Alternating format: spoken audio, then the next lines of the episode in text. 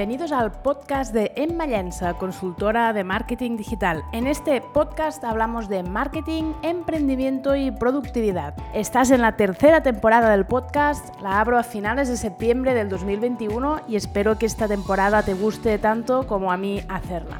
Podrías encontrar y puedes encontrar más recursos gratuitos y también de pago en mi web en mayansa.com y en mi canal de YouTube. No te olvides de seguirme en Instagram, donde publico contenido diario de alto valor. Este es el capítulo número 29 y va sobre los algoritmos o el algoritmo. Algoritmo de Facebook Ads, de Instagram, como quieras. Vamos a reflexionar sobre el algoritmo, cómo nos afecta como usuarios, pero sobre todo cómo nos afecta como empresa a la hora de hacer contenido orgánico o de hacer publicidad en redes sociales. Sin más, empezamos. Estamos en una época en la que no paramos de oír cosas sobre el algoritmo. Todo el mundo está hablando del algoritmo, el algoritmo está en boca de todos.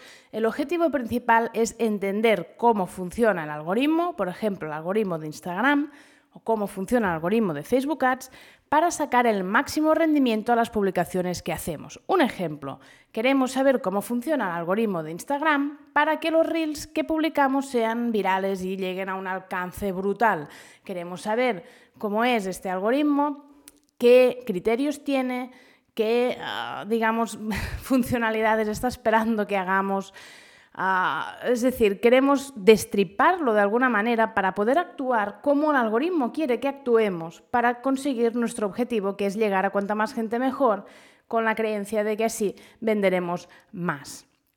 Yo me he ido fijando en una tendencia y es que el hecho de perseguir ah, constantemente, ah, digamos, esta idea de intentar entender qué es lo que el algoritmo está haciendo o qué es lo que el algoritmo espera de nosotros, lo que provoca es que al final modificamos nuestros comportamientos. Es decir, si antes íbamos a Instagram, publicamos una publicación y ah, esperábamos uh, tres, cuatro horas para responder comentarios porque simplemente, mm, no sé, cerrábamos la app y, nos íbamos, ahora, ah, en función de las diferentes teorías que tiene la gente sobre cómo funciona el algoritmo, Ah, digamos que modificamos nuestra manera de interactuar con la app. Puede ser que por un lado te digan que tienes que responder inmediatamente a los mensajes para generar una interacción más fuerte con esa publicación o también puede ser que te digan que no respondas a ninguno de estos mensajes y que lo respondas cuando publiques el siguiente post,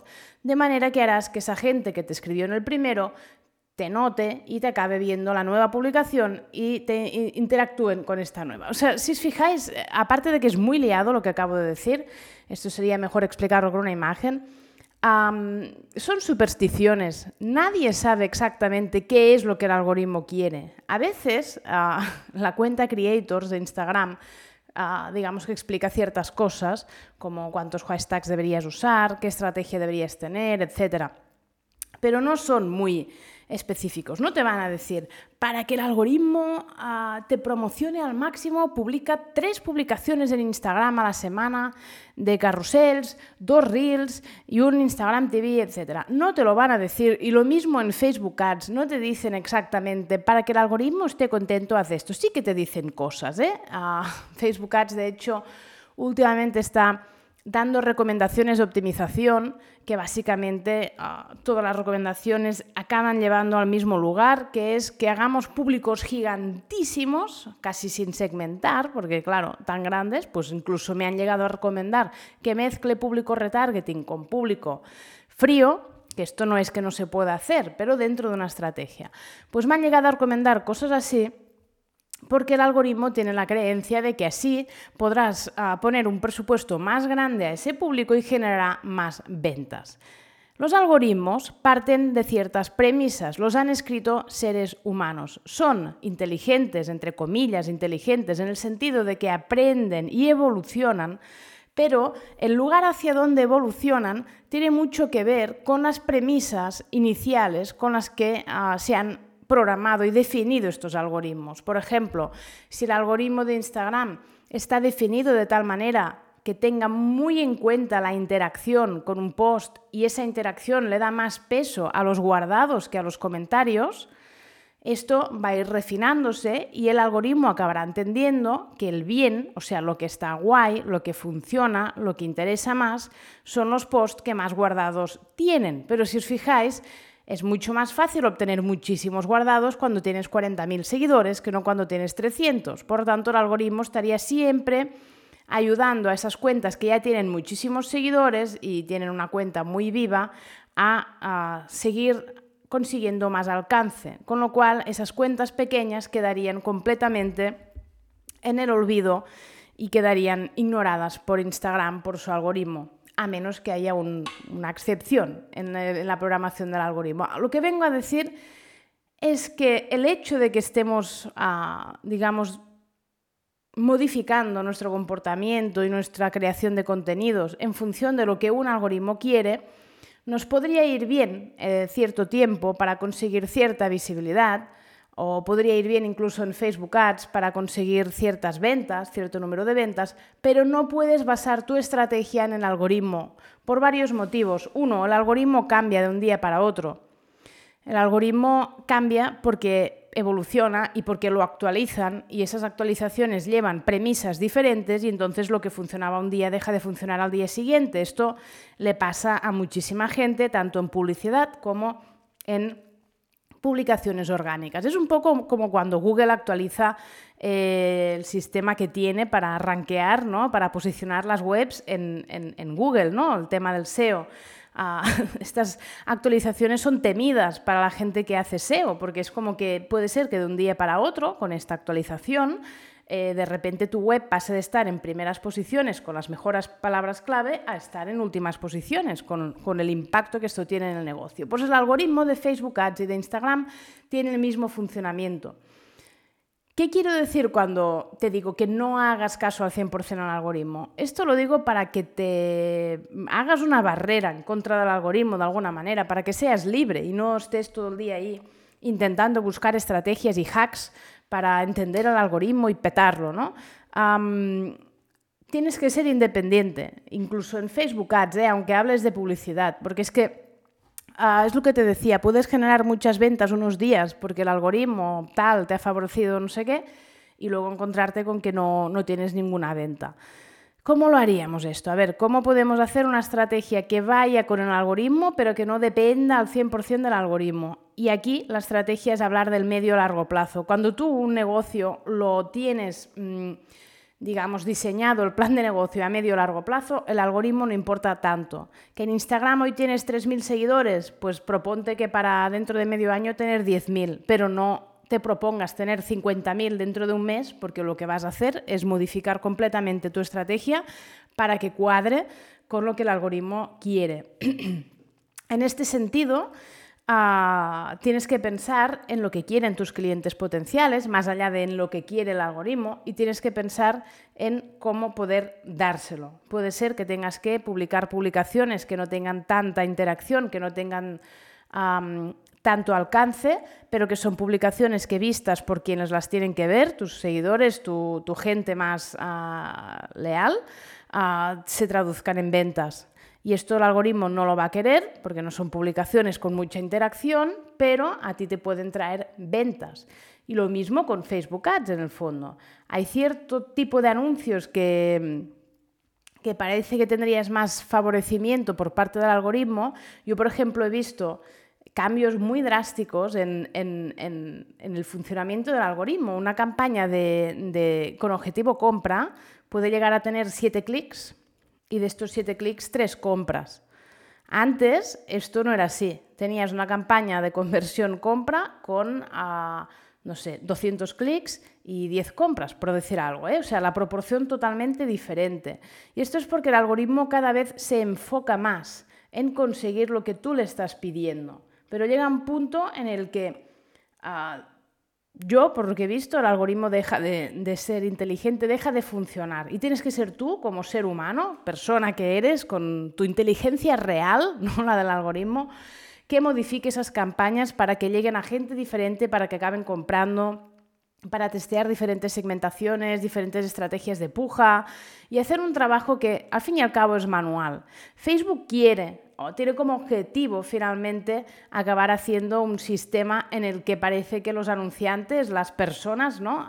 los que gestionan campañas, etcétera, no van a tener, digamos, mucha influencia. Pero la verdad es que mm, no, o sea, no puede ser que la persona que haga las campañas solo haga copies y, creatividades. O sea, hay una estrategia de segmentación, un embudo de ventas que hay que ir aplicando, que esto es muy de un ser humano, porque ah, el algoritmo no es suficientemente inteligente, es como si fuera un poco un niño de tres años con sus pataletas, ¿no? Aún, pues, algunas cosas que hace a mí me da esta sensación. Y luego otra cosa, como usuarios, el algoritmo aburre, aburre, aburre y aburre. Yo estoy aburrida de entrar a Netflix y porque he visto tres o cuatro series, el algoritmo de Netflix crea que me van a interesar estas otras y no me enseña el resto. Estoy como perdida, tengo que irme a Google y buscar mejores series de Netflix, recomendaciones de Netflix o buscar por la tangente. El algoritmo no quiere que me vaya por la tangente. Él se piensa que yo soy una línea recta y porque me han gustado estas tres series me van a gustar estas siete series más. Y no piensa que yo soy un ser humano con inquietudes muy variadas, que tanto me puede gustar ir en bici como escalar, como leer libros, como leer ensayo, como leer novela, como leer poesía, como ver la tele, como cocinar. No piensa esto, piensa que yo soy lo que le estoy mostrando que soy cuando voy a Netflix y veo tres, cuatro series, o cuando voy a Instagram y ve que ah, estoy hablando todo el día de marketing digital. A mí solo me salen anuncios de marketing digital y estoy aburrida porque yo podría comprar cosas, yo podría comprar cosas eh, productos ah, que no tienen que ver con el marketing digital, pero es que solo me salen anuncios de marketing digital, incluso en mi cuenta privada, que no estoy todo el día ahí conectada. es así, o sea, el algoritmo piensa que soy ah, este target ah, y que solo entro en este patrón y me está intentando llevar por este patrón, de manera que yo tengo una vida aburridísima cuando entro en redes sociales porque solo se me muestran cosas de marketing digital, ¿no? Yo tengo una vida aparte de mi trabajo, evidentemente.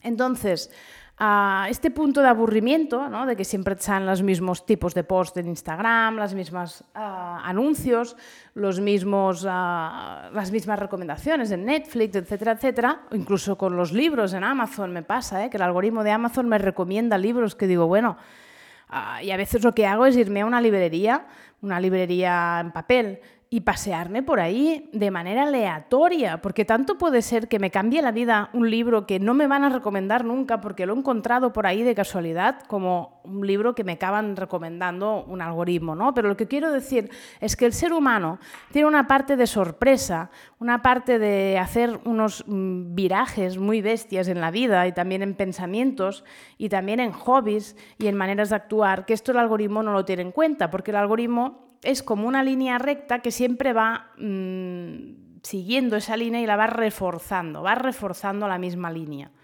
Y no tiene en cuenta todas estas tangentes, todas estas líneas paralelas ah, y alternativas que se pueden tomar, con lo cual, si siguiéramos así, que yo espero que no, que el algoritmo esté en pañales y lo estén modificando para que sea más humano, más ah, efecto sorpresa, más diverso, Ah, pero si siguiéramos así, acabaríamos en un punto de aburrimiento muy, muy grande, porque los humanos no estamos hechos, bueno, sí que estamos hechos para enfocarnos en una sola cosa y, sacar el máximo provecho de esa sola cosa y tal, pero eh, digamos que los conocimientos paralelos Ah, nos dan mucha riqueza mental. O sea, gracias a saber de cosas que no son de nuestro trabajo, por ejemplo, saber de jardinería, saber de cuidar de los niños, saber cómo arreglar una bici, cosas que no tienen nada que ver con tu trabajo actual, te ayudan en tu trabajo actual, porque los humanos extrapolamos y obtenemos mm, patrones de situaciones que no son las que nos encontramos en nuestro trabajo y esto lo usamos para mejorar, enriquecer y ser más inteligentes. El algoritmo esto no lo hace. El algoritmo, por eso yo creo que no es inteligente, porque no tiene en cuenta la posibilidad de que en otras áreas se encuentren datos e informaciones que enriquecen muchísimo lo que ah, estás pretendiendo hacer. ¿no? Y en este sentido, ah, es un empobrecimiento de bueno, de nuestras vidas en redes sociales, pero también si siguiéramos así sería un empobrecimiento de nuestras vidas en general, porque cuando un creador, cuando una persona muy creativa, una persona que puede ofrecer contenidos de calidad, ya sea porque entretiene o porque forma o porque inspira o porque motiva, cuando esta persona actúa únicamente en función del algoritmo, hay algo que se está perdiendo, hay creatividad que se está perdiendo, hay ah, posibilidades que se están perdiendo porque está enfocando toda su estrategia en el algoritmo. ¿no? Y esto como, como sociedad implica perder cosas muy, muy interesantes. Es como si las editoriales solo publicaran bestsellers o como si en el cine solo hubiera ah, películas taquilleras. No, o sea, perderíamos una riqueza tan importante a nivel de sociedad que es que sería terrible. O sea, esto nos impediría evolucionar como seres humanos. Por lo tanto, el algoritmo, vale, sí, tienes que saber un poco qué principios estás siguiendo ahora mismo, teniendo en cuenta también que pueden cambiar mañana, esto tenlo en cuenta, porque el algoritmo es inteligente, entre comillas, evoluciona y aparte le meten premisas diferentes eh, los programadores, ¿no? Y por otro lado, ten en cuenta que aparte de hacer este caso, porque tienes un negocio, evidentemente tienes que buscar la manera de entenderte con este algoritmo para que las cosas funcionen, ten en cuenta lo otro que te he explicado. Ah, puede ser que tu audiencia, las personas que te siguen o las personas que te van a comprar, eh, te compren más porque ven algo diferente, ven algo innovador, ven algo que no se esperan y que el algoritmo no, no, no tenía en cuenta, porque el algoritmo no puede ser innovador, no puede crear, en el fondo no. Eso es lo que le falta, ¿no? Y por eso creo que no es inteligente. Pues nada, dejo aquí esta reflexión en contra del algoritmo, a favor del algoritmo, dilo como quieras. Sí que como sociedad tenemos la responsabilidad de no tirar por ahí, sobre todo con los niños. Imaginaros que los niños estudiaran en el cole el temario que dicta un algoritmo porque, bueno, vete a saber el por qué, porque enriquece a Facebook, ¿no? Pues no, no puede ser nos vemos en el siguiente capítulo, nos vemos en mi web, en mi canal de YouTube, donde voy a estar publicando también vídeos cada semana súper interesantes y también en mi cuenta de Instagram. Ah, muchos saludos. Si quieres, pues puedes escribirme a mi email hola explicándome qué te ha parecido este capítulo y seguimos con la conversación. Muchas gracias.